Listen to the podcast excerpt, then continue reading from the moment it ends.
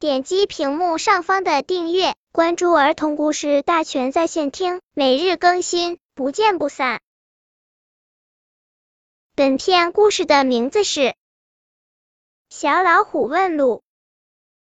一头骄傲的小老虎在大森林里迷了路，它走啊走，看到了一头正在蒙头大睡的野猪。小老虎对着野猪的耳朵大声喊道：“喂，蠢猪，别打呼噜了，告诉我回家的路怎么走吧！”野猪生气的眨了眨眼睛，一言不发，把屁股转向了小老虎。继续睡大觉，小老虎讨了个没趣，无奈的走了。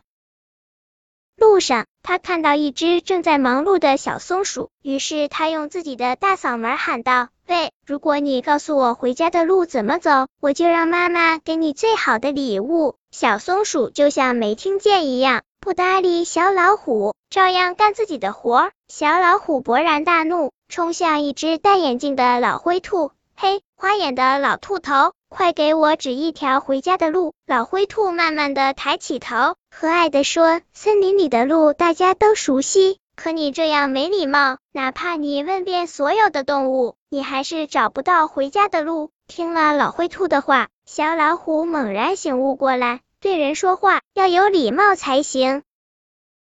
这时，前面过来一只梅花鹿，小老虎走过去，礼貌的说。梅花鹿你好，请你告诉我回家的路怎么走，好吗？梅花鹿热情的告诉了小老虎，小老虎高兴的连声说：“谢谢你，梅花鹿，谢谢你。”小老虎终于安全的回到了自己的小屋。